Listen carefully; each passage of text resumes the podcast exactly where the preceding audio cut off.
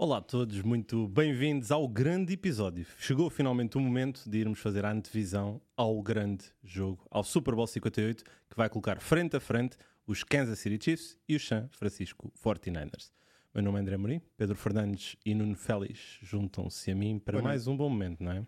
Boa noite, boa noite. Mas não vai começar muito bem. Já sabes o que é que vem aí, não é? Eu não sei o que é que vem aí. Eu tive que, tive que hum, meditar muito ao longo dos últimos dias para este momento. Porque infelizmente vamos ter que lhe. Já Ele já está ali, a rir. já está ali, aquele sorriso amarelo. Ai, já me estou aqui a coçar, mas antes, antes do teu momento, já te vou dar o Antes do espaço. momento. Já te vou dar espaço. Vamos só aqui também anunciar algo ahm, neste nosso super podcast patrocinado pela BetClick. Que esta semana não vamos ter aqui palpites pa- porque não houve os jogos da semana passada. Tivemos o Pro Bowl. Foi um bom momento, foi um momento divertido, diferente. Ahm, mas temos aqui uma grande notícia que queremos premiar o grande vencedor dos nossos palpites dentro da nossa comunidade, que foi o Carlos. E por isso, ele por acaso meteu uma mensagem, e quero dizer aqui, ele meteu uma mensagem no- na nossa hashtag, no- na NFL11, a dizer que ia tentar ver isto em direto, não tinha a certeza, disse tenta ver porque temos aqui algo para ti. E temos um troféu. Pedro Fernandes, podes mostrar Temos, o troféu? é, temos. Então, espera Podes aí, mostrar. isto é complicado. Aí vai ele. Pelo menos não vai trazer aquela caixa horrível. Obrigado, Beatriz, por teres aqui dado uma dica ao... É, pô- Exato, Não, leves porque eu ia isso, não trazer pelo visto uma caixa horrível, por isso está aqui o, Está aqui. o troféu do Carlos. Isto é legit, ok? Isto não é. Isto é, pa- legit. prata. Isto é, como prata. deve de ser, está bem? E por isso. Aquilo- nós isso é depois- mármore. Aí Vamos- é mármore. Vocês gozam, mas isto é legit mesmo. Tá bem? Tá bem, e depois o, o Carlos depois tira uma foto com isto. Nós agora vamos fazer, É isto, mesmo. fazer chegar isto ao Carlos, está bem? por isso eu vou pedir ao Carlos, manda uma mensagem, dá-me a tua morada e nós mandamos Nós aqui, o, chegar É isto, ok? legit, aqui o prémio. é legit. E pronto, e agora, Pedro Fernandes, tem aqui o teu momento, imagina. Se puderem tirar o som para eu não ter que ouvir, agradecia, está bem, mas. eh, Mas, mas não tirei o meu, ok? Isto é, isto é importante. Uh, da mesma maneira que tivemos então o prémio para o, para o Carlos, a verdade é que nós, durante toda a época, uh, desempenhámos a nossa função uh, como não só comentadores, mas também, por exemplo, palpiteiros de várias um, categorias. Portanto, e vamos começar.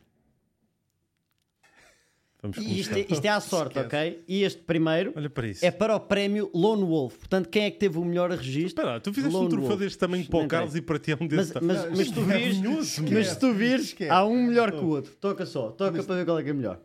Este é claramente. Não é nada. Mas pronto, quem é que ganhou este, André Mourinho?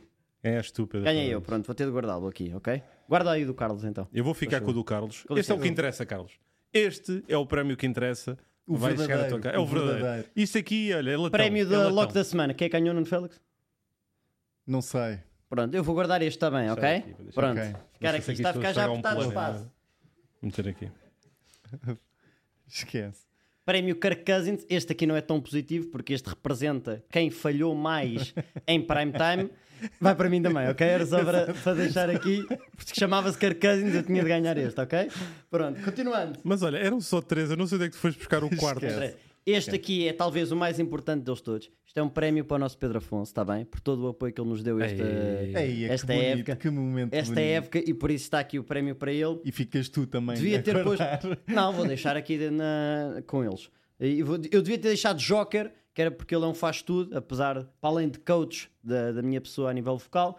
E, e pronto, está aqui isto, vou guardar isto para o Pedro Afonso. Tu a seres humilde e a dares aqui, não estou habituado. E cá está o prémio que toda a gente queria, mas só eu posso ter, porque eu ganhei os palpites da Igual- nossa igualaste, equipa. Igualaste. Não interessa, isso não é Igualaste o igualaste. registro. Eu sou o campeão em título, cá está. Muito obrigado, eu queria agradecer a toda a gente que me apoiou durante toda esta Aqui época. não há ninguém. Aqui Eh, não há- Exato. Nesta Exato. sala não há ninguém. E, e, portanto, silêncio, é, vou pousar aqui, está bem? Tentem não focar-se demasiado nos meus, eh, Nos meus nos meus troféus. Vamos, vamos focar aqui. Então, Estás a ver que- aquele gif em que ah, agarra-se em alguém, mete-se em cima da mesa e atira.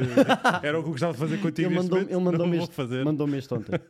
Mas pronto, olha, se puderes Yeah, entretanto este- este limpar. É- é para guardar? É, fica melhor, ok. sim, só para não estragarmos aqui os planos aqui de trabalho que tivemos aqui da, nossa Mas, super mas a equipa também. autopremiação do Pedro é É inacreditável. Segundo ano consecutivo disto. não É o segundo ano.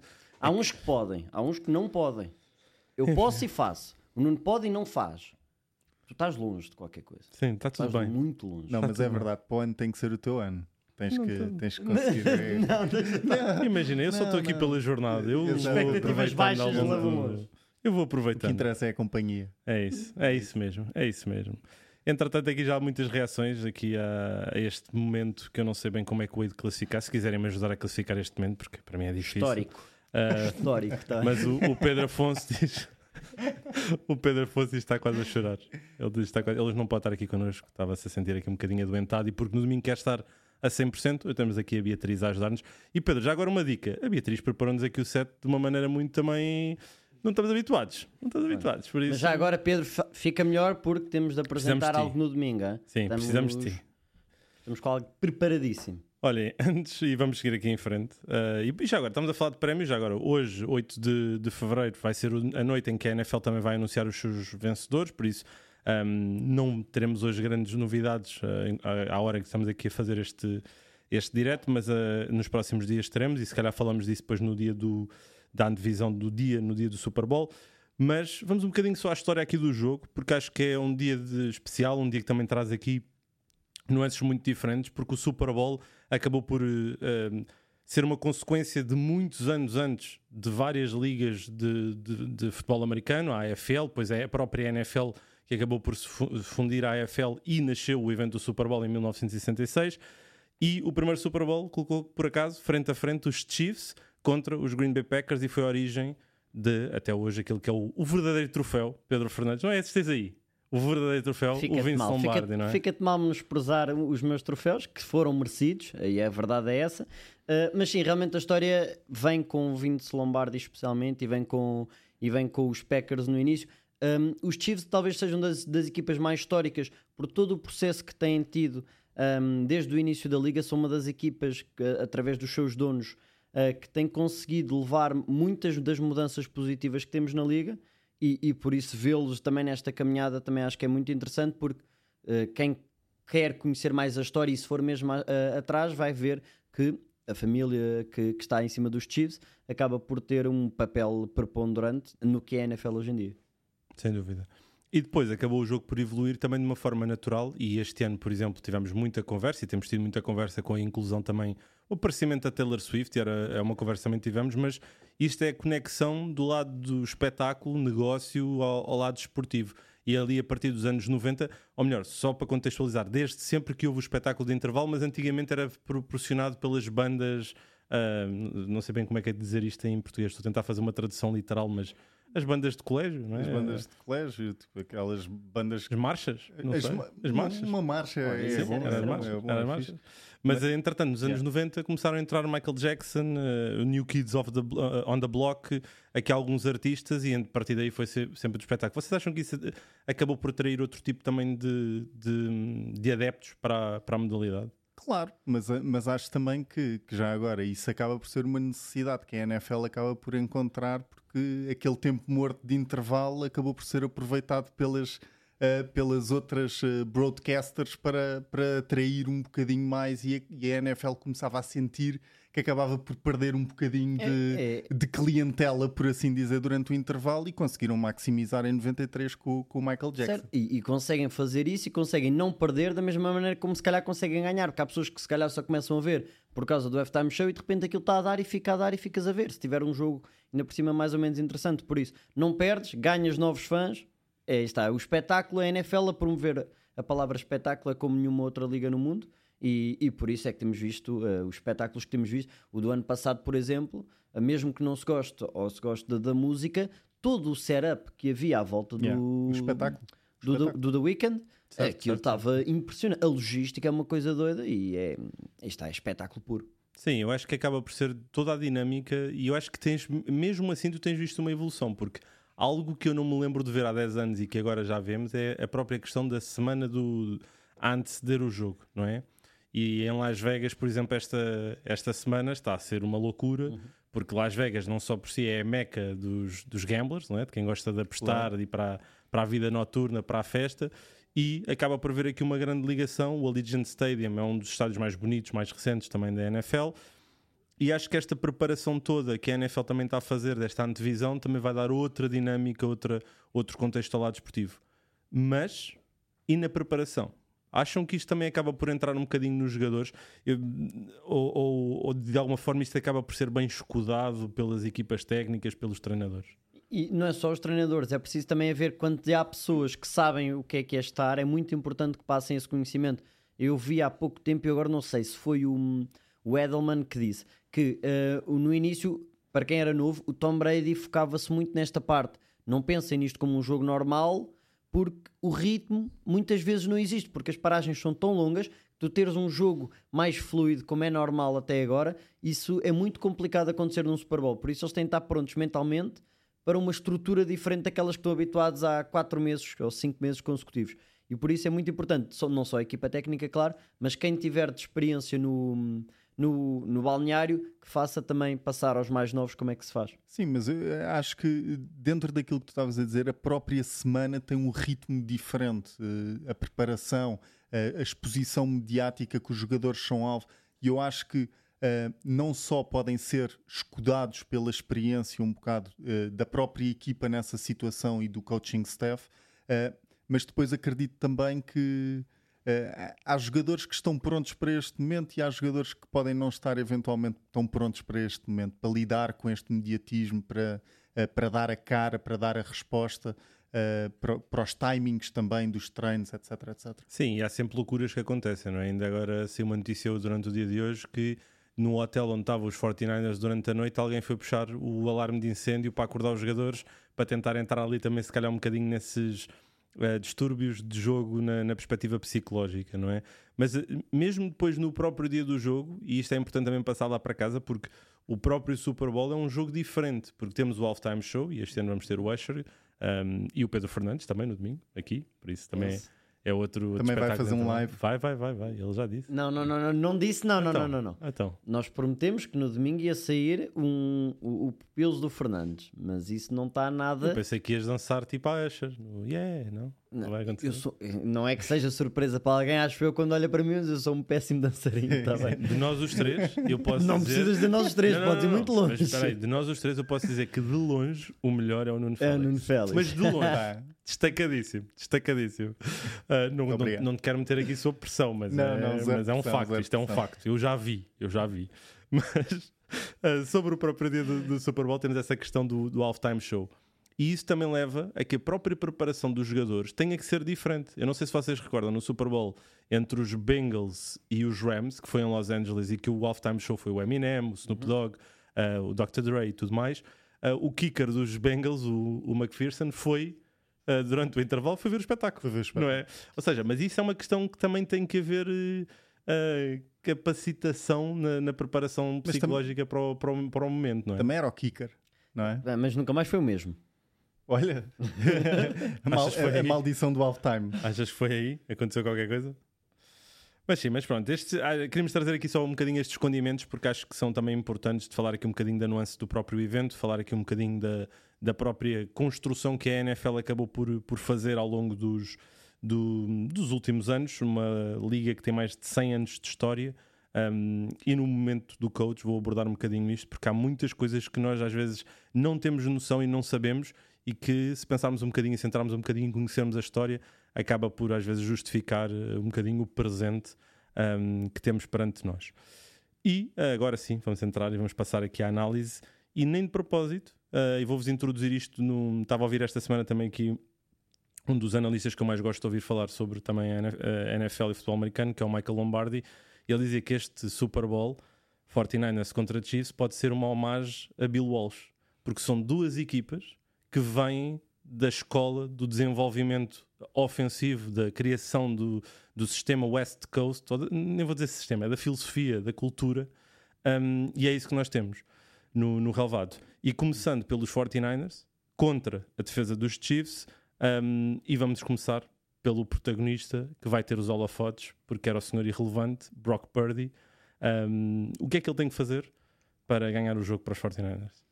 Pá, eu acho que o, o, o, Brock Purdy tem que ser uh, aquilo que se tornou ao longo da temporada, que é uh, muito se fala do, do game manager versus playmaker, e o Brock Purdy tem sido uh, o playmaker que os 49ers e que o sistema do Kyle Shanahan precisam.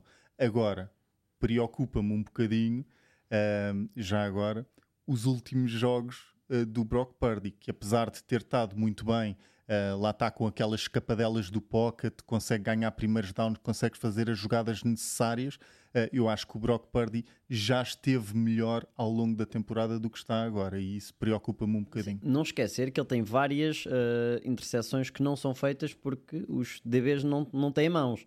Tem a do Savage, tem a, do, a que vai para o Ayuk, o Vildor acaba por lhe bater Yeah. na cabeça. Yeah. Escolinha Savage- Fernando, né? Escolinha Fernando.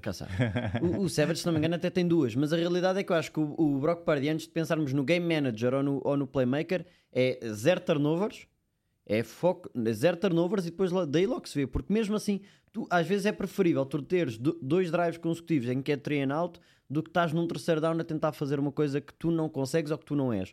Por isso, eu acho que o mais importante é zero turnovers, depois Game Manager e se for, que eu acho que há de ser preciso contra uma equipa dos Chiefs, estás- tens de ser playmaker em um ou outro ponto, mas tem de ser muito inteligente. Quer seja com uma corrida como ele fez com os Lions no final, quer seja num- numa bola um para um, o Ayu que está homem a homem e é essa a tentativa que nós temos de ter em profundidade, porque não vão haver muitas.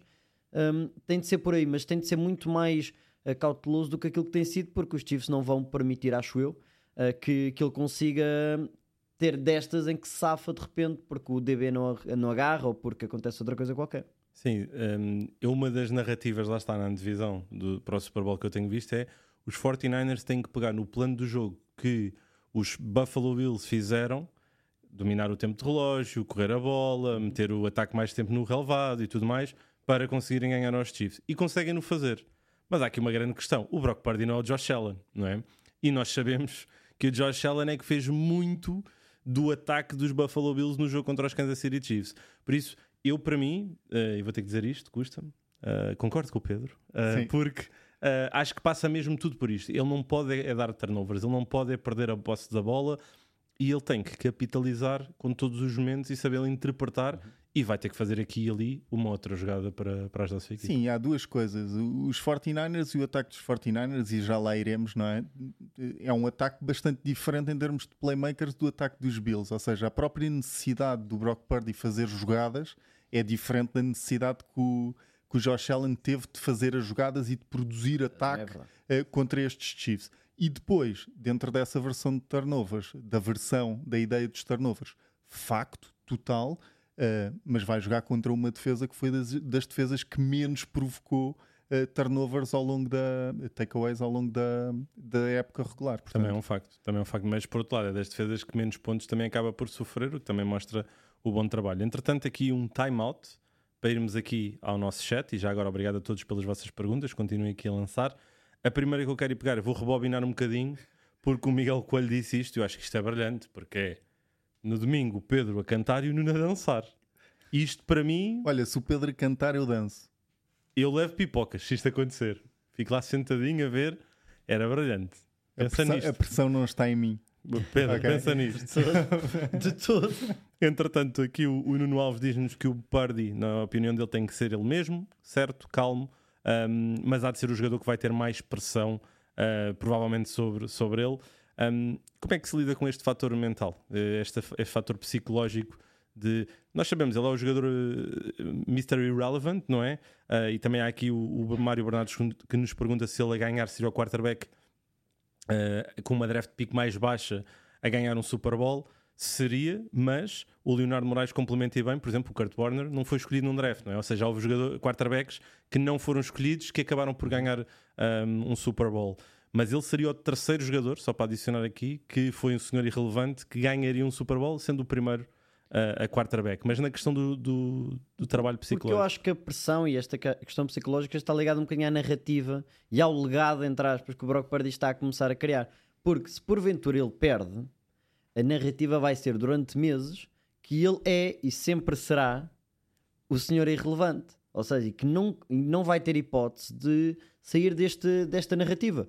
Por outro lado, se ele ganhar, aqui já pode começar a, a trazer a narrativa para o outro lado. Mas é muito mais o peso dele perder, a nível de, da narrativa para ele, é muito mais pesado se ele perder do que se ele ganhar. Porque se ele ganhar no meio disto tudo, nunca vai ser ele. A não ser que ele tenha uma exibição monstruosa que eu não acredito que consiga ter, nunca vai ser ele. Vai ser sempre o Kyle Shannon, ou por causa do Diba, ou do CMC, ou o que quer que seja. Yeah. Portanto, ele só tem a perder, quase. Uh, e por isso mais vale ganhar para lá dele. Então podemos, se calhar, passar para aí, para os playmakers, né? para, para esses artistas, se quisermos Sim, dizer sim, assim. artistas da bola. E há, e há, há um quarteto uh, que é George Kittle, o tight end, os receivers Debo Samuel, Brandon Ayuk e depois a super estrela, o running back Christian McCaffrey. Deste quarteto, um, acham ou qual é que vai ser o jogador que se poderá destacar mais? E acham que vai ser mais pela corrida ou pelo passe que os 49ers podem tentar capitalizar contra a defesa dos Chiefs? Pá, eu vou, eu vou pelo, pelo McCaffrey. Uh, acho que seja através do passe, seja através da corrida. Uh, isto é uma resposta conservadora, mas acho que é o jogador, uh, o playmaker ofensivo, que é capaz de fazer mais moça. Porque os 49ers não ganham se o McCaffrey não tem um bom jogo. Enquanto que ganham se algum dos outros não tiver, que é o mais provável. A questão é que tem de ser McCaffrey e mais alguém. Mas o McCaffrey tem de estar lá, porque se ele não tem impacto, porque o Nuno disse bem, corrida e passe, os 49ers não ganham o jogo. Sim, eu, eu pessoalmente eu acho que uh, o McCaffrey vai ter que ter aqui os holofotes e vai ter que ser uh, a consistência do ataque. No entanto, eu acho que um dos outros três, uh, no jogo mais aéreo, e o, o Debo é visto como um running back que joga a wide receiver, não é? Um, ele não é propriamente o melhor route runner, é um facto. Ele não é propriamente o jogador mais. Um, mais rápido, mas a nível de aceleração, eu, eu, diria que ele é talvez o jogador mais uh, veloz, uh, aquela, aquela capacidade de arranque da, da NFL Sim, ou anda e, próximo e disso. a fisicalidade que ele Sim, tem que ele também é, traz. é inacreditável. É o, é o receiver mais físico para mim da, da NFL. Uh, é, e para mim não há, não há comparação sequer. Uh, Sim, é difícil de pensar noutro que tenha essa, essa capacidade. Mas eu acho que, olhando para depois os matchups, e depois vamos falar também agora, um obviamente, um bocadinho da defesa dos Chiefs, eu acho que há um que está. Uh, vai estar numa posição para poder ser esse jogador, e é o Brandon Ayuk, porque eu acho que os Chiefs vão deixá-lo muitas vezes. Se tu olhas para este quarteto, o, Christian vai receber a atenção toda no, no, no, que é o jogo corrida e, obviamente, também todas as movimentações e tudo aquilo que ele pode trazer no relevado. O George Kittle, tu sabes o que é que ele representa, quer no jogo corrida, quer no jogo de passe. E o Debo, é o que estavas a dizer. Por isso, o Brandon, eu acho que é o Brandon Ayuk, acho que é o que vai acabar por ter ali um bocadinho um a um contra uh, jogadores defensivos. Mas esse um para um, eu acho que não é de todo a favor dos 49ers. Eu, para mim, o que vai ter perante o que é este playmaker vai ser o Kittle. Porque eu acho que do outro lado, e só dando muito rápido o salto, estamos a falar de uma defesa que tem nos playmakers Legarius Sneed para parar o Ayuk e o Trent McDuffie para parar o Debo, que eu acho que vão ser muito eficazes nesse sentido. Por isso, se eu tivesse de arriscar o extra para além do Christian McCaffrey, era o, era o George Kittle.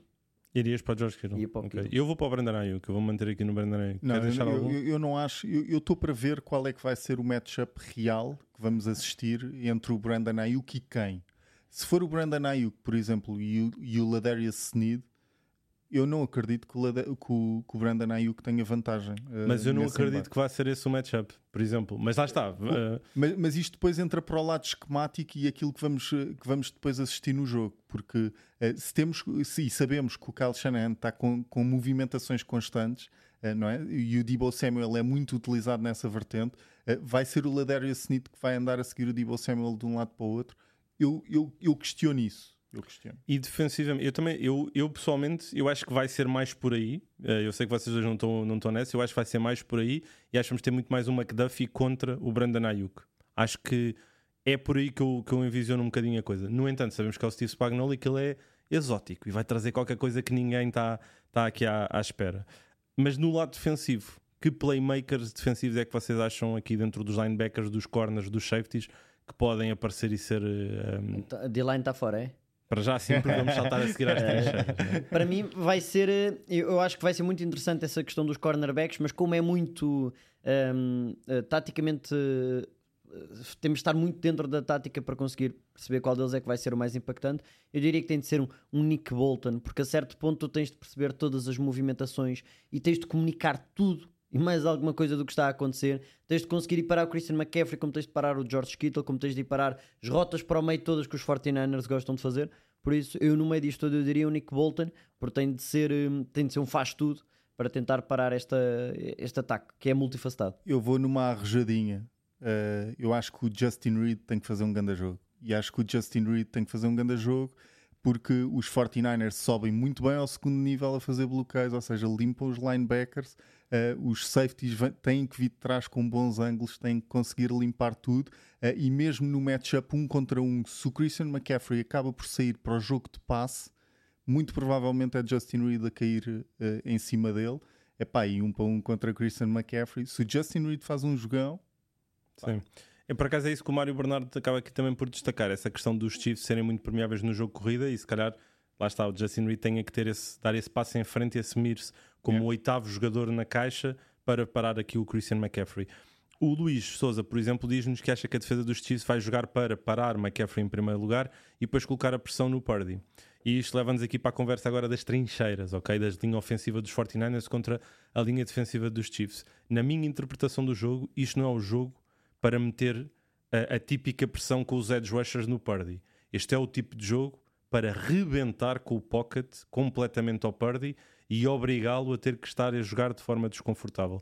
Vocês também veem o jogo desta maneira e aí, além de Chris Jones, porque isso é a resposta óbvia, eu não quero essa resposta, quem é que pode ser aqui o, o senhor a, a destacar-se? Eu acho que posso assumir, por exemplo, o Chris Jones, eu acho que taticamente, depois já podemos falar sobre isso, mas uh, e na tua pergunta mesmo, eu acho que um jogador, por exemplo, como um, um, um Mike Dana, que tem muita versatilidade dentro daquela defesa, pode ser importante, mas eu vou a Carl Aftis Uh, vou fazer o Carl Aftis a fazer o, set do Edge no, do lado esquerdo, principalmente do lado esquerdo defensivo, obrigar sempre uma McCaffrey a um corte mais cedo do que aquele que, do que aquele quer ter e depois é obrigar estes 49ers a, ter de, a terem de ajustar porque é uma presença muito física na, na no, no, exterior da linha e isso por norma obriga sempre uma equipa que quer de certo modo abrir um bocadinho o jogo e puxá-lo para a sideline a ter de, de, se reinventar. Se o Carl Aftis consegue 3, 4 jardas de, de, penetração sem ir muito para fora, eu acho que consegue fazer ali uma parede que é muito complicada para os 49ers depois de, de correr. Eles que preferem sempre o lado de escorrer da esquerda para a direita com uma quebra. Sim, eu ia, eu, eu ia, pelo, pelo Carl Aftis, claramente, que está em crescendo agora na off-season também ele. Uh, tira, tirando o Chris Jones, não é? que, que caso caso consiga, caso encontre o matchup que estão sempre à procura, não é? É fácil. Uh... É o Chris Jones com o John Feliciano, metes um dos linebackers mais dentro para puxar o center durante um segundo e depois chega um segundo ao Chris Jones para ganhar ao Feliciano. Naturalmente, para o que ele tem mostrado nestes playoffs, então, eh, tem de haver game plan para aquilo, porque senão vai ser Sim, um massacre. Sim, e, e, aqui a nível de frentes, nós, por exemplo, semana, semana passada não, nos, nos finais de conferência, Uh, nós estávamos a dizer que o Steve Wilkes, por exemplo, devia ter ido para os Lions a determinada altura com uma frente de 5 jogadores.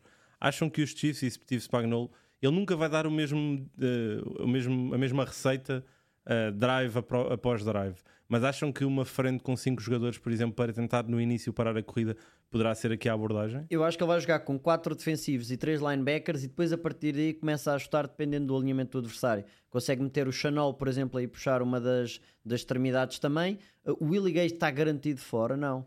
Não. Não, pronto. Acho eu acho que, que o Willie Gay é muito interessante também nesse sentido, porque eles têm o, o Tranquil, o Willie Gay, o Nick Bolton e o Chanel que acabam por ter uhum. uma rotação muito boa, sendo que o Bolton é claramente o melhor. Mas uh, ali o destaque é mesmo se ele vai jogar com os três e depois começa a jogar com eles como quiser. E depois são uma linha tão agressiva que eu acho que não precisa de jogar contra, com cinco linhas defensivas. Sim, eu acho que eu, eu concordo. Epa, eu, sim, eu sim, concordo sim, com eu... o Pedro. Uh, na ideia é duro, de. É duro, é duro. Sim, eu sei. Opa, e senti logo no momento. O de não vão perder, uh, não vão perder a identidade deles, uh, uhum. dos, dos quatro elementos da frente, com esta rotatividade de, e frescura que a rotatividade mas, consegue meter. Mas imagina, se há ataque capaz de contrariar isso, é este ataque, porque eles metem-te os playmakers, os, o quarteto que nós falamos, e ainda vão tirar para ali o Kali Juszczyk, ok? O fullback que é uma espécie em vias de extinção na, na NFL.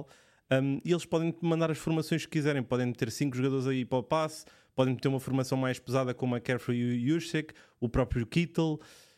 Eu acho que esse jogo de xadrez dentro do relvado, e em particular entre o Kyle Shanahan, coordenador ofensivo guru ofensivo, e Steve Spagnuolo, guru defensivo, acho que vai ser. Eu, eu acho que o Spagnuolo vai, vai, vai, ter duas abordagens. Ou mete um all-out blitz para ver o que é que o, o Purdy faz, e assumo os matchups que tiver de assumir, ou então abro os linebackers e assumo os meus quatro chegam ao Purdy sem problema nenhum contra os teus 5 a bloquear. Por isso tu podes fazer o empty que quiseres, podes deixar o teu linebacker se quiseres.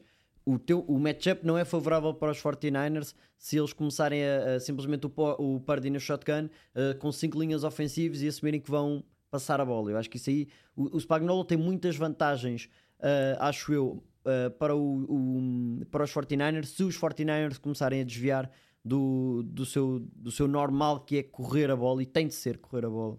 Yeah, dentro disto que o Pedro está a dizer, 49ers, a equipa que menos tentou passar a bola ao longo da época regular. Facto. Uh, defesa dos Chiefs, das defesas que mais pressão consegue meter, que mais blitz se lança. Portanto, é mesmo um jogo que não é para passar a bola por parte dos. Não é para passar a bola, é para jogar equilibrado, mas uh, não é para escapar dessa vertente do jogo de corrida que o Pedro estava a dizer. Uh, e eu acho que, que vai é interessante se uh, o Steve Spagnuolo consegue começar a parar o jogo de corrida, não perder a identidade defensiva que tem. Sim, eu voltando àquela conversa no início do, do plano de jogo dos Bills, eu acho que é isso que os 49ers têm que fazer realmente. Têm que espalhar a linha, uh, a linha, não, a defesa uh, dos, dos Chiefs no relevado e depois ir atacar a zona que está mais fragilizada ou aquilo que eles podem conseguir explorar com esses blitz e tudo mais para isso, o Pardy vai ter que ser maestro, vai ter que encarnar aqui o seu Bradley Cooper e uh, saber uh, interpretar o jogo.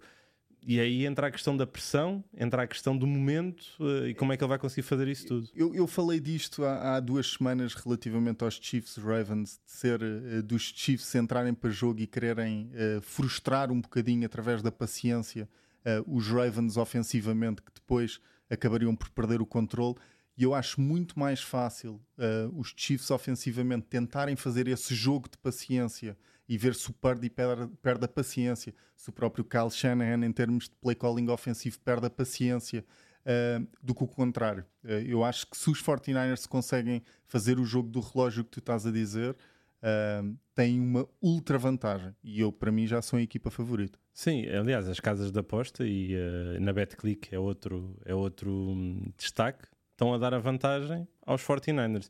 O Pedro já vem ali a cabeça. Diz não percebes? Não percebo. Mas olha, tu veste aqui a época inteira a dizer 49ers aqui e agora estás, a, estás aí? Claro, porque agora estamos aqui. e agora estamos uns 49ers fracos nos playoffs e temos uns Chiefs muito controladores nos playoffs, ainda que não tenham sido.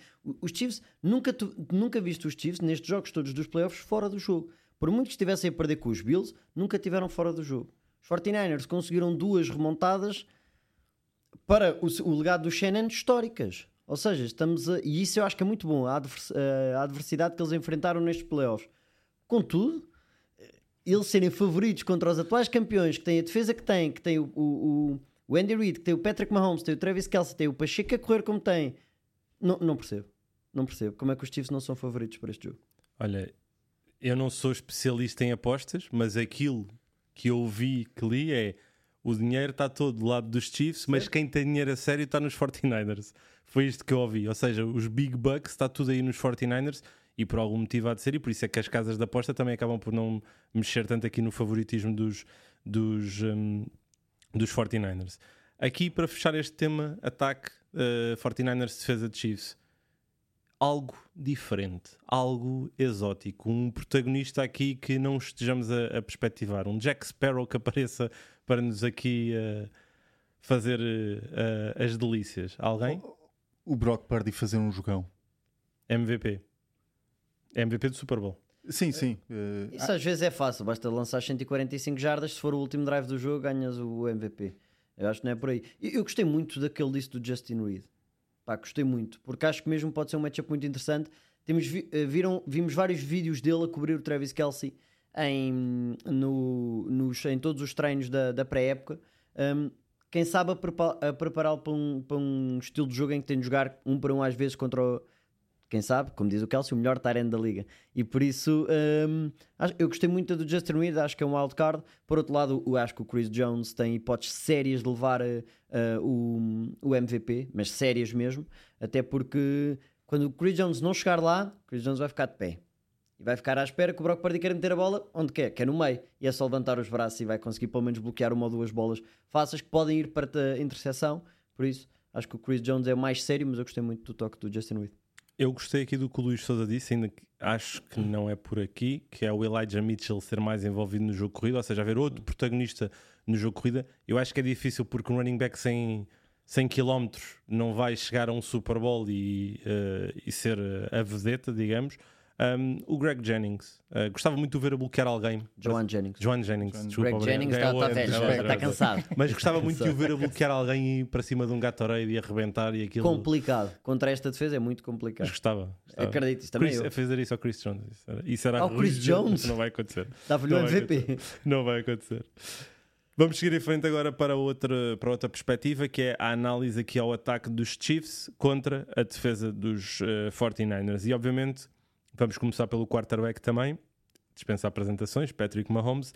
Um, neste caso não vos vou fazer a pergunta da mesma maneira que fiz para o Purdy, não é? O que é que ele tem que fazer para ganhar o jogo? Vou-vos perguntar isto do outro, do outro lado, que é o que tem Patrick Mahomes de evitar fazer neste jogo para um, não colocar a sua equipa numa, numa má posição. O que fez no último mês e meio, que é não fazer turnovers. É, é, é deixar o jogo nas mãos de quem o desenhou, que é Andy Reid. O Andy Reid vai dar a bola muito ao Pacheco. E o Pacheco vai fazer o que tem de fazer. E quando tiver a ser a altura de passar, vai ser: eles estão homem a homem, vou arriscar no MVS lá para a frente. Eles estão a jogar um bocadinho mais suave, Rushy Rice, bola rápida. Pois Kelsey, é claro. Por isso, basicamente, vai ser: hum, o Mahomes deve evitar tentar ser alguém que já que consegue ser, mas que o jogo não precisa de que ele seja. Eu acho que o Mahomes é. Mas depois é, é muito complicado. Ele está mais do que habituado a isto. É, é o que é que ele deve evitar? Não há resposta certa porque é o Mahomes.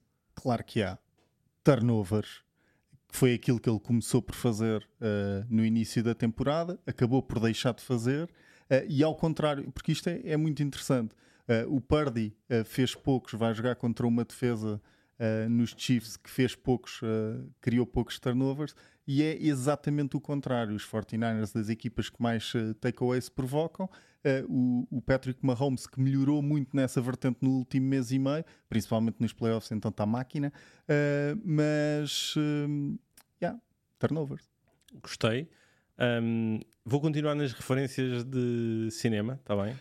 O Mahomes. Estou longe. Não, Eu sei. uma, eu sei, tu estás longe. Estou- Eu estou para um estou jogo em gal- que eu sei que tu não. estou noutra não galáxia. entras. Estou a tentar- Não, mas o, o Mahomes é- tem que ser o DiCaprio, não é? Que é capaz de interpretar vários tipos de papéis. Ok, Já vi alguns filmes com o DiCaprio.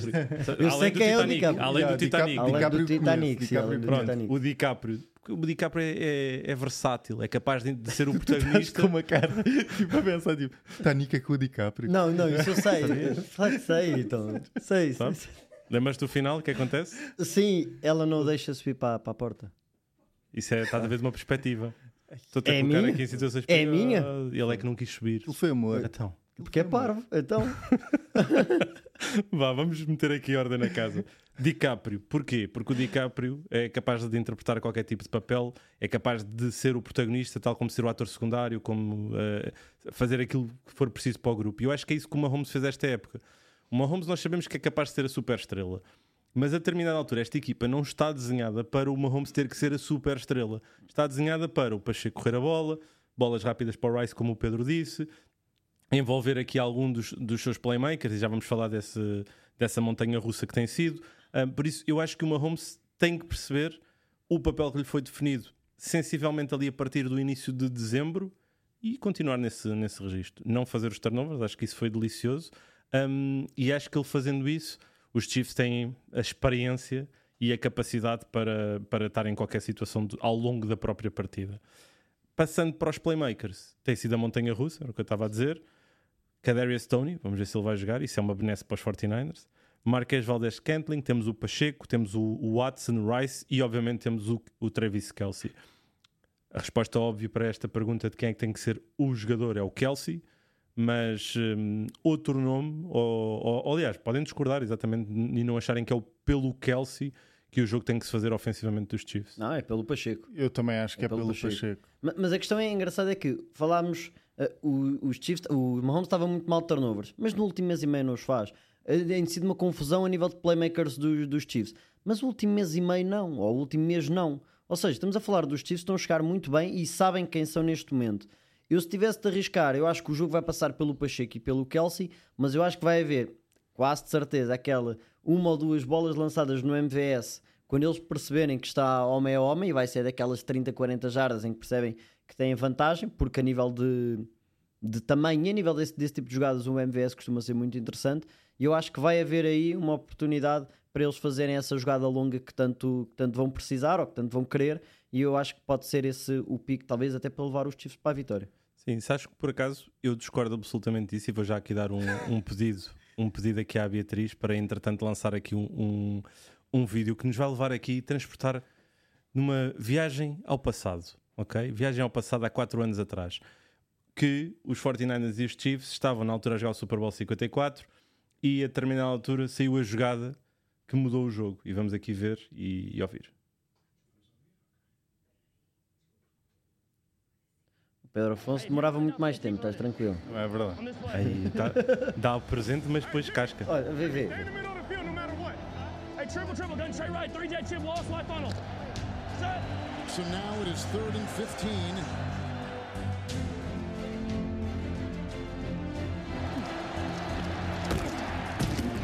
He winds up, he throws a long pass, wide open Hill. Damn! What a play by Mahomes! Trip right, trip right. What we thinking? Basicamente, hum, esta jogada há 4 anos atrás mudou o ímpeto do jogo. E novamente, aqui há uma semana falámos do ímpeto, não é mentira, existe, é uma coisa real. É como os processos de flow dos jogadores acontecem quando eles entram e quando agarram esse momento, ah, as coisas viram. E isto aconteceu há 4 anos atrás. Eu não vejo isto acontecer este, hum, neste Super Bowl. Eu acho que não há, ah, não há Tyreek Hill, obviamente, e não há ninguém que consiga trazer isto além do Kadarius Stoney. Mas o Kadarius Stoney é o Kevin Hart. Vou continuar aqui. É o Kevin Hart de- destes uh, Chiefs. Tem dado é mais para rir do que propriamente para outra coisa. Mas para mim, na prática, quem trouxe, quem trouxe esta jogada é o Mahomes e ele continua. Uh, portanto, vai, vai, vai ser muito difícil parar o Mahomes. Uh, Eu... Pois o André Gonçalves pergunta-nos exatamente isto. Acham que vai haver esta jogada? Eu acho que não. Não, a, a questão é, tu naquele, naquele ano, tu estás a defender os Chiefs que fazem jogadas explosivas o tempo todo. Yeah. Tu este ano tens de defender a corrida e os 49ers vão ter de trazer algo muito novo para conseguir parar o jogo de corrida, para que os, os Chiefs não tenham o controle do relógio, que também o conseguem ter, e, e por isso vão ter de ser mais exóticos. E o exótico passa por homem a homem. E quando houver homem a homem, eu tenho a certeza absoluta que o Mahomes vai mandar uma ou duas para o MVS. Porque a probabilidade de ser ou recepção ou pass interference é superior a ser uma jogada negativa. E por isso, eu acho que eles estão, estão da mesma maneira. O que é que os Ravens foram fazer naquela jogada? Vão fazer uh, uh, passe a homem a homem de certeza. Mete a bola no MVS. Sim, olhando para aquele vídeo também, há quatro, nós vimos ali pelo menos dois deles, mas há quatro jogadores dos 49ers que tiveram naquele jogo e que vão estar neste jogo: o Fred Warner, o Greenlaw, o Nick Bosa e o Arik Armstead. O que é que hoje em dia é diferente dentro deste quarteto ah, em comparação com aquilo que eles traziam a nível de jogo ahm, em 2019? Pergunta difícil, mas, a- ma- mas é essa dupla que tu falaste de linebackers, eh, essa melhor dupla eh, de linebackers eh, eh, da NFL, eh, para mim pode, po- pode, ser eh, po- pode ser a equipa, por assim dizer, que, que destrói completamente o jogo ofensivo dos, eh, dos Chiefs. E eu, eu acredito nisso. Eu acredito que a, a dupla de linebackers que, com mais experiência, mais pesada também, mas com uma capacidade de chegar de, de lado a lado e de alcance inacreditável dos melhores linebackers em cobertura da liga, podem fazer a diferença contra um Kelsey em um para um, podem chegar às bolas e ao Pacheco rapidamente. Acho que vai passar por aí, eu acredito. Mas a questão é, claramente que a parelha Warner-Greenlaw é melhor, mas o Bose e o Armstead não estão melhores do que estavam na altura. Até têm sido um bocadinho, uh, ficado um bocadinho aquém. A linha defensiva, de modo geral, então, tem ficado muito aquém para o lado dos 49ers. E, e eu acho que um dos grandes problemas um, dos Bills uh, defensivamente contra estes Chiefs foi tu nunca viste a linha defensiva a brilhar. Nos Ravens tu viste, viste o Madawiki, viste o Clowney, viste o Michael Pierce lá no meio, o Kyle Van Noy. Portanto, tiveste várias jogadas da linha defensiva a brilhar. E o que é que conseguiram? Conseguiram abrandar estes Chiefs. Se a linha defensiva dos 49ers não tem jogadores a fazer jogadas, vai ser um dia longo. Não pode esperar que seja o, o, o Fred Warner e o Greenlaw safarem tudo, porque depois a linha ofensiva dos Chiefs já agora é boa. Podemos passar então para isso, para as trincheiras, não é? Aqui a visão. Não sei se vai haver Joe Tooney, é é um- uma, uma Sim, questão, o, não o é? Andy Reid disse que era um long shot, não é? Sim. Portanto, Eh, para o Andy Reid depende estar a dizer do isso- shot que ele vai ter que tomar, não é? Para, para poder jogar. Mas não há, de- pode não haver John e Tooney. Eu não me recordo quem é que eram os tackles dos, dos Chiefs neste Super Bowl, mas Era o Andrew Wiley e à esquerda é o, o Fischer já não estava lá. Era o? Fischer. Era o Era Fischer, Era o Fischer. Fischer. Era o Fischer. Tens agora o Donovan Smith, muita experiência, mas Muito agarrão. muito agarrão. E tens o John Taylor, agarrão máximo, jogador mais penalizado na- nas trincheiras. Não acham que pode ser por aí a nível de duelos individuais com o Super Nick Bosa, com o Chase Young, a ter aqui talvez o seu jogo de afirmação, um jogador que está neste momento a ser muito sobrevalorizado.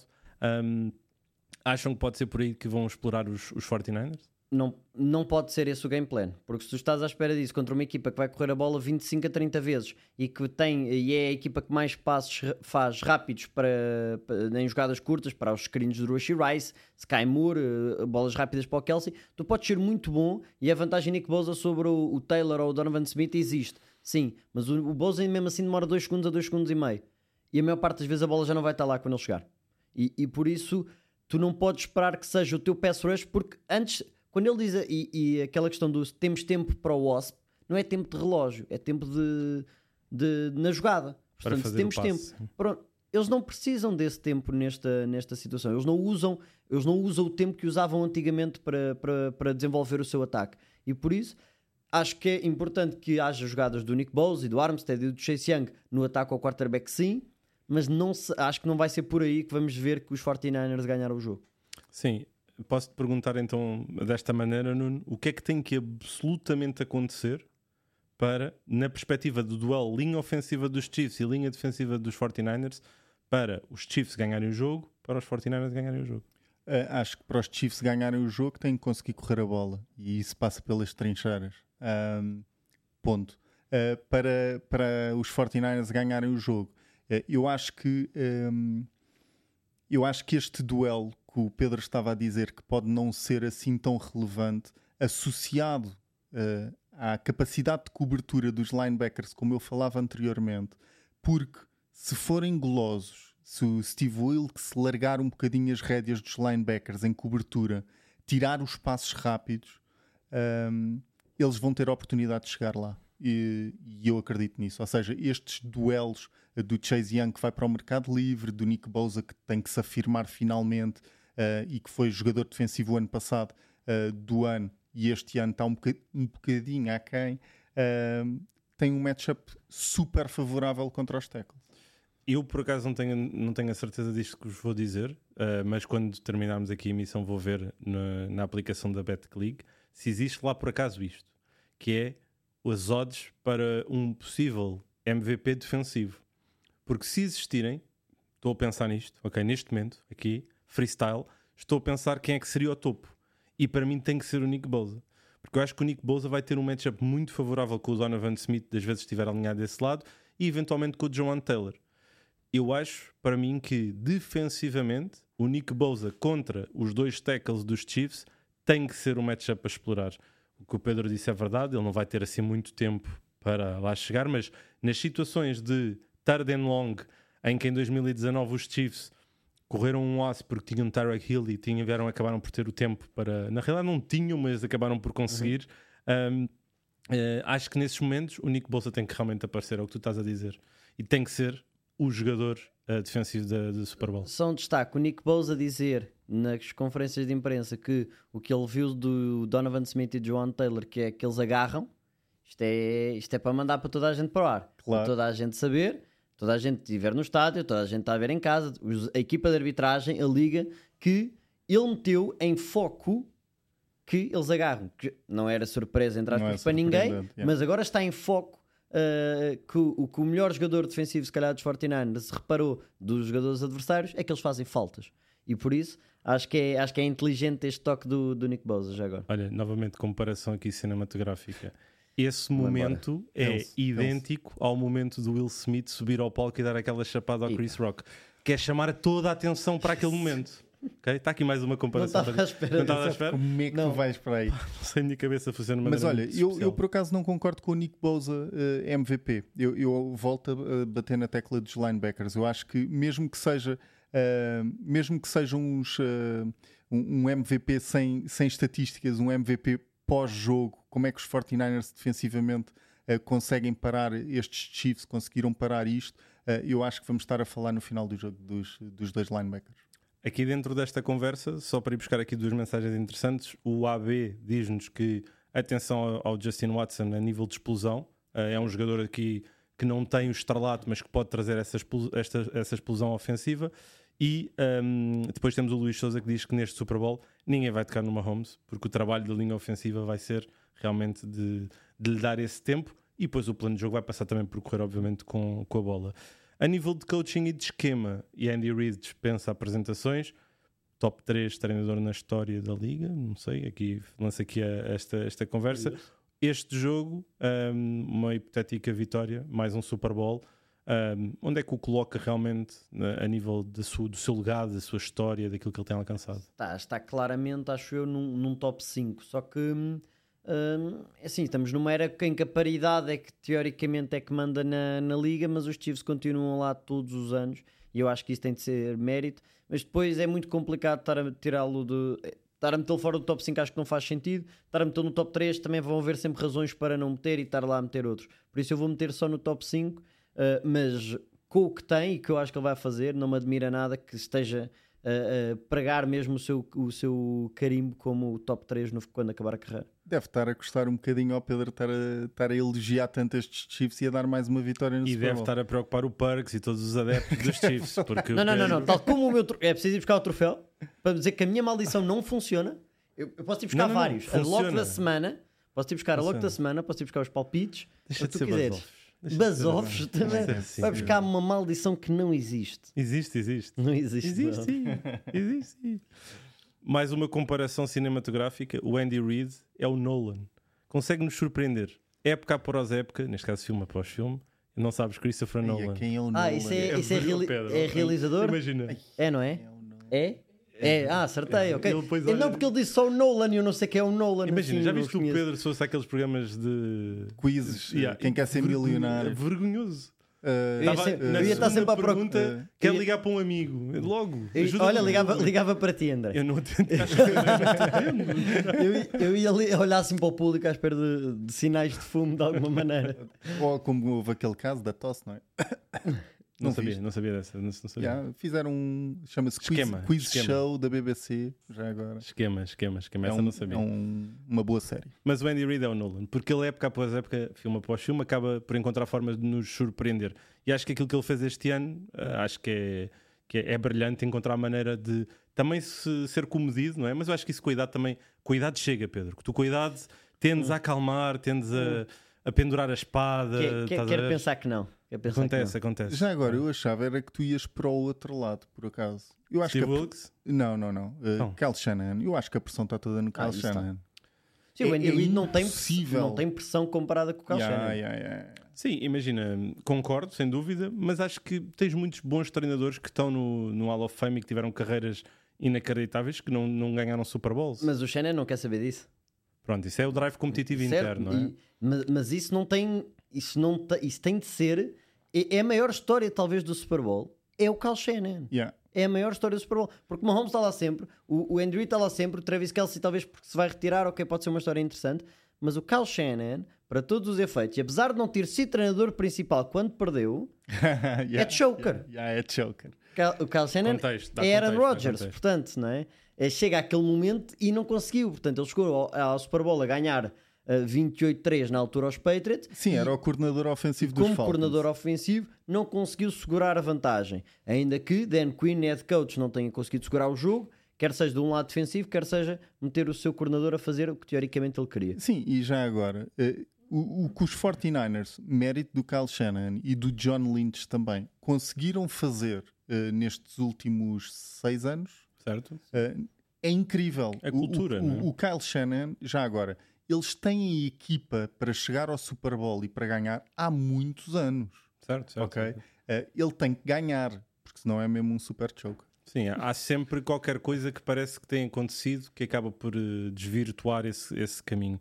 Mas isso é outro elemento, não é? E ainda há aqui outros elementos, as equipas especiais, aqui qualquer outro fator, qualquer outra narrativa. O ano passado foi o Tony. Quer dizer, esse Tony que consegue com aquele punt return uh, levar os Chiefs depois, acho eu, minimamente para a vitória. Por isso, as equipas especiais é de notar, e nesse sentido, tenho muito medo do Jake Moody, ainda que seja um estado, uma nave espacial e portanto é fechado.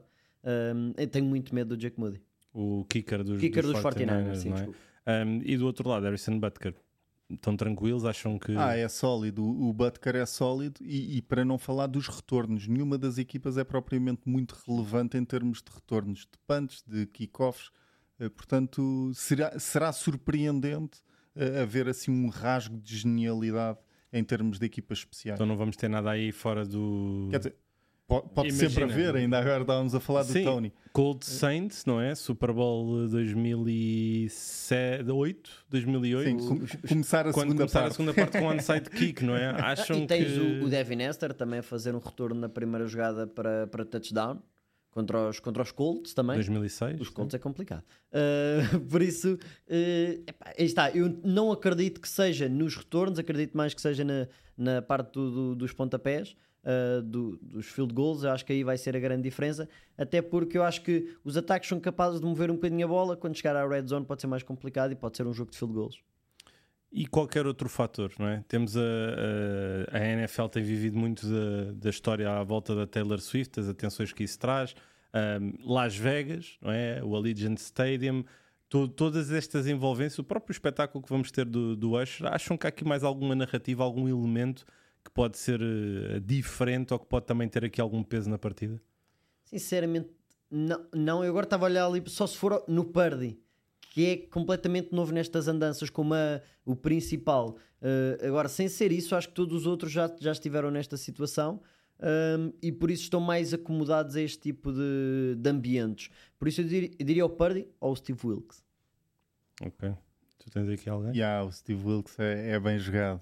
Eh, o Steve Wilkes acaba por, eh, por ser dos elementos mais fracos aqui do- dos 49ers em termos de, de fichas estratégicas, ou seja, eh, de, de meter a mão no fogo pelo Steve Wilkes. Não vou meter a mão no fogo pelo Steve Wilkes. Aliás, eu Eh, quero ver o que é que ele demora- vai trazer, porque ele tem de trazer algo Yeah. novo. Yeah, Mas vai Eu trazer, que é que mas é. vai trazer. Porque a minha narrativa vai. que eu vos vou trazer é que o Steve Wilkes, nas últimas duas semanas, tem tido a ajuda do papá do Kyle Shanahan, o Mike Shanahan, que é um mestre defensivo que, aliás, ajudou ao Kyle Shanahan, obviamente, a crescer na década de 90 na- nos- no campo de treinos dos Denver Broncos, a ver o seu pai a fazer toda a magia que fez eh, com, com a organização. É mestre a nível de esquemas defensivos e eu acredito piamente que de alguma forma ele tenha estado envolvido. E eu acho que o Kyle Shanahan, nós falamos muitas vezes desta questão de o treinador principal é o treinador principal, é o CEO, há o coordenador ofensivo e há o coordenador defensivo. O Kyle Shanahan, se ele não fez isto, eu acho que vai ser uma- algo que vai pesar muito. Eles, eu espero que ele nestas duas semanas tenha entrado nas reuniões todas defensivas, tenha se sentado, tenha ouvido o que é que eles andam ali a dizer, o que é que andam a fazer e tenha levantado a voz para olha, ok, mas o meu pai disse-me para. O meu pai disse ganha qualquer. pai- sim, porque o pai dele tem legitimidade para o fazer. é um não é? pai diferente. Por isso, eu acho É um que, pai diferente. É eu bom. acho que essa hum, envolvência que eu espero genuinamente tenha acontecido e que possa ter ouvido, possa trazer aqui um condimento especial para a partida. Do outro lado, a questão é que Andy Reid não precisa disso, Steve Spagnuolo não precisa disso, eles são os vasos que acabam por trazer essa O essência. não é? Spagnuolo está lá desde o início, ou seja, o Spagnuolo está mais do que habituado a criar game plans contra todo o tipo de ataques que já teve, desde um ataque a Tom Brady, desde um ataque contra o Josh Allen, eh, desde Joe Burrow, tudo o que já teve em nível de, de Super Bowl também, por isso o Spagnuolo, eh, se tivesse de meter as mãos no fogo, metia no Spagnuolo. O Lamar. O Lamar, É verdade, é verdade. E pronto, meus senhores, chegamos aqui ao final deste, deste momento. Antes de soltarmos aqui os nossos eh, palpites finais, o vencedor, o resultado e quem é que vai ser o MVP, vamos aqui, eh, dentro do nosso super podcast, à pergunta para Queijinho Nuno Félix. Tu, tu, tu. Pergunta para queijinho. Edição Super Bowl. Bora, bora, bora, bora. bora. Vamos a isso. Eu não dei o heads up agora à Beatriz. Yeah, Peço yeah. desculpa, a culpa é minha, Beatriz. Está bem? outra vez. Então Ah, é ok. assim, eh, só para avisar. Mas não, não, não, é o Nuno, não és sei, não, não, é só para chega. dizer que não vou ter Corta jingle. o, mi- o Michael. Exatamente. Não vou ter jingle porque estamos a guardar portanto, para a noite do, do Super Bowl e aí é que vai ser lançado. Podias ter feito que- um teaser. Sabes o que é que é um teaser? Mas não, Sabes o que é que é isso em cinema? Sei, Pedro? sei, sei que É o é, quê? é uma, uma pequena amostra um do, que vem aí. um Só que não temos esse bocadinho ainda, por isso é complicado ter o teaser. Ainda estamos muito em, em preparação de, de conteúdo, podemos dizer assim, e por isso. Sim, e já agora, desculpa, antes só de irmos aí, por favor, comecem a deixar os vossos também palpites para vencedor, resultado MVP. Vocês têm, gosto. Yeah. Jogada preferida que tenha. O João Esteves, já agora, quero dar aqui um, um anos ao João Esteves, ele fez perguntas muito boas ao longo da época. Aqui um- uma mensagem para ele. Jogada preferida que tenha ocorrido num Super Bowl. Epá, eu adoro, adoro e mexeu comigo e continua a mexer a interseção do, Michael, eh, do Malcolm Butler. É muito Na- forte. Olha, Muito forte. interseções. James Harrison contra os É, Arizona Cardinals, aquela interseção de 100 Imagina, jardas uma- e um homem depois a levar com oxigênio, tipo uma botija inteira. Eu que nunca vi, mas ah, o passo do Roethlisberger para o Santonio Holmes quando Incrível, ele é nesse jogo. Nesse Yeah, jogo, yeah. epá, é impressionante também. E apesar de não ter visto, não sei porque foi a primeira coisa que me veio, que me veio à cabeça. Há aquela foto- fotografia, imagem icónica dele O- no. Sim. O primeiro Ah, o Super Bowl, Edelman- o primeiro Super. Bowl que eu vi, 2007, uh, David Tyree com Helmet o catch. Helmet Catch. Helmet catch, certo. O, o do Elman, o Edelman no, contra os Falcons, contra que os vai buscar Falcons. Yeah. Certo. aquela bola, não sei bem aonde, mas sim. Certo. Melhor espetáculo do intervalo da história foram os YouTube. Só um toque. A pancada do Cam Chancellor no início do Seahawks Broncos que acabou com a Yeah. partida logo ali no primeiro Ou da quarto. Marius Thomas. Ah, pôs Yeah. logo tipo. Acabou- acabou o jogo. meteu- Acabou, yeah. O jogo vai ser isto. Bolinha vermelha, pre- preparem-se para o que vem aí. Bolinha vermelha. O melhor espetáculo. Ahm, Não sou, não sou capaz de. eu gostei muito da Shakira e da Jennifer Lopez. Eu também. Gostei. Bol- bolinha vermelha na, na Janet Jackson com o Justin Timberlake. Ah, pois é. Houve ali, ali coisas que não deviam ter acontecido. Foi um erro. Acontece? Qual é mesmo? O Daniel aqui, o Andy já É, é o disse Shannon. são de se Aquela formar. questão do Luís Souza é o Shannon. O futuro do Andy Reid depois deste Super Bowl é continuar a, a levar os Chiefs a, a ganharem aqui a divisão, ou se calhar não, porque há um Jim Harbaugh segue. em Los Angeles com os Chargers. Não sei, vamos ver. Duelo-chave neste Super Bowl e porque é que é o Kyle Shanahan? O Cassiano, o Cassiano é, sabe, E- Certo, sabe mas aqui eu vejo, mas eu vejo ao contrário. Mas eu vejo ao contrário. Eu, para mim, tem de ser o Steve Wilkes contra o Andy Reid. Porque eu acho que é o maior mismatch que há. Portanto, a partir do momento que, se esse mismatch se confirmar, acabou o jogo. Estás crescido, Pedro. Às vezes. Às É, vezes. essa piância do Cassiano O foi passando para é mim. Isso, é. O escuteiro em ti, às vezes, Hum, tá- tenso. há sempre um lobo dentro de nós em disputa. tá? Às vezes o lobo que deve ganhar, ganha. tá a ver? É raro. Quantos Super Bowls precisa o Mahomes ganhar para ser maior que o Brady? Ou seja, o melhor QB da história? Isto vai ser uma história para a próxima Para a década. próxima década era o Sim. que eu ia dizer.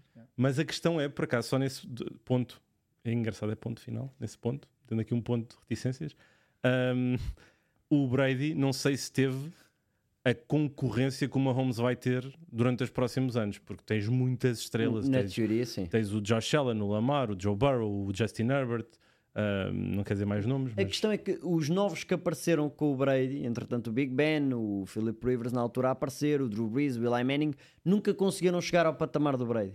E sinceramente estes também não conseguem chegar ao patamar do Mahomes já agora. certo, certo, certo. Kelsey. Uh, Kelsey. Kittle. Eu acho que é o Kelsey. Kittle. Só para ser do contra. Ok, parece-me bem. Só mesmo. rankings de quarterback antes do Super Bowl, em que lugar estaria Brock Purdy e o que é que uma eventual vitória no Super Bowl fazia a esse ranking? É Assim, é, Depende do camadas que ele lugar, fizer. Depende mas do que ele fizer. O Brock Purdy eu diria que está tá naquela camada que tu metes os, os jogadores que não são elite, mas são sólidos a bons quarterbacks. mas imagina, tops, tops, tops, entre o top 10 e top 20, é onde ele está? Ou está entre o 20 e o 30? Não, tá, eu acho que é top 20. Eu acho que é top 20. Mas eu não sei, assim de cabeça eu diria mais entre o 12 e o 20 do que propriamente a caminhar mais top Sim, 10. eu acho que ele está entre o 15 e o, e o 20, talvez para ser ainda mais Certo. aqui sniper. E o que é que uma eventual vitória no Super Bowl faz? Se ele for a razão pela qual eles ganham, sobe claramente. Se Tem. for a razão pela qual eles perdem, também é tenso. Tem que subir. O Bruce aqui sempre vai ver o show do Pedro. Sim, nós Sim, estamos a tentar, sim, Bruce. sim. Estamos a tentar não, fechar mi- a não contratação. mintam, não mintam. É, Estamos a ainda, é- ainda é uma, uma pergunta um bocado complicada. Temos aqui mais Se ganhar o Super Bowl, Brock Purdy é a maior história de Cinderela da história da NFL, de senhor irrelevante. Ah, Eu acho que vai ser, a nível de histórias de Cinderela, vai ser muito Tom difícil superar, superar o Tom Brady, sim. Acho que vai ser difícil. Mas pronto, chegamos aqui ao final então destas perguntas para Cajinho. Obrigado a todos pela, hum, pela vossa participação aqui no meu momento do coach. Na, na, na, na, na. Na, na, na, na, na. Na, na, na, na, na, na, na, na, na. Na, na, na, na, na, na. O momento do coach. E hoje o momento do coach é diferente. Ui, que vai buscar troféus para ele. Ah, não pode. Não, Não dá, pode, não, pode não dá. Coisa que também ser. precisas, que é ler livros, Pedro. Por acaso, Para curiosamente, tu sabes que eu leio e já li esses os quatro. Terá quatro livros. Quatro livros para agora começarem a pensar na off-season, no que é que vocês podem aqui também continuar Adquirir. eh, eh, aqui a, a aprender sobre a nossa liga. O primeiro é o The League, ok? The League, que é basicamente a história de como é que cinco equipas criaram a NFL, uma liga com mais de 100 anos de história. A seguir, War Room é outro bom livro onde conseguem perceber um bocadinho como é que tudo funciona atrás das cortinas na preparação e na, na dinâmica das, das próprias equipas.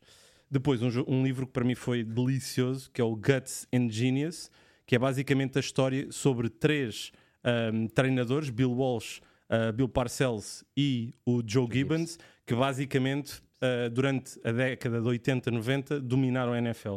E depois, o melhor livro que eu li na minha vida, Bill Walsh, The Score Takes Care of Itself, que a nível de cultura, a nível de filosofia de liderança, eu acho que não há nada não é só não desportivo, é liderança pura. O Bill Walsh tem muitas coisas que, que tu consegues pegar e trazer para, para uma vida empresarial. Porque aí está, porque ele quando, quando fala na equipa, ele não fala só como nós, equipa desportiva, nós como em, ambiente que queremos tirar o maior partido e queremos ter o maior, hum, o maior sucesso, independentemente de estar desportivo ou empresarial.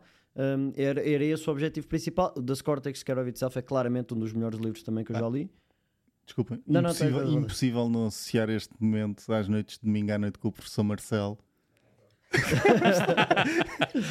Pá, eu por acaso, livro, fantástico, não por é? acaso eu sou como o Marcelo, só durmo 6 horas por noite, tá, por isso. Mas muito bom, muito bom. Olhem, vamos então ao momento final, ok? Lançar aqui finalmente os nossos palpites para este hum, ah, Super Bowl. Que é, tu ganhaste os palpites, Pedro Fernandes, quem é que tu queres que comece? Começo eu. Então vamos a isso. Eu acho que ganham os Chiefs. Queres que diga já o resultado? Resultado e, o, e o teu Hum, MVP. 27-17 com o, com o Pacheco a ser Super Bowl, apesar de irem dar sempre ao QB, mas é o Pacheco a ser o MVP. Mas dás mesmo o pré- o prémio de MVP? Do prémio mesmo ao, Sabes ao qual é que foi a última vez que ganhou um running back o prémio Uh, MVP? Terrell Da- uh, não foi Terrell Davis, mas foi nos 90. Foi o Terrell Foi o Davis. Terrell Davis. Sim, É nos anos 90. Esta cabeça até dói às vezes. Estás a ver? É difícil, é difícil. É, é complicado. Já, já estamos na reta final.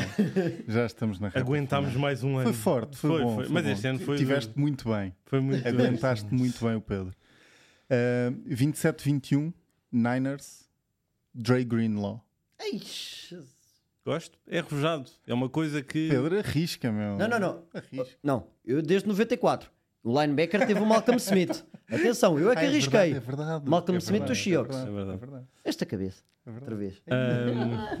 Uma essa. 23-20, San Francisco 49ers.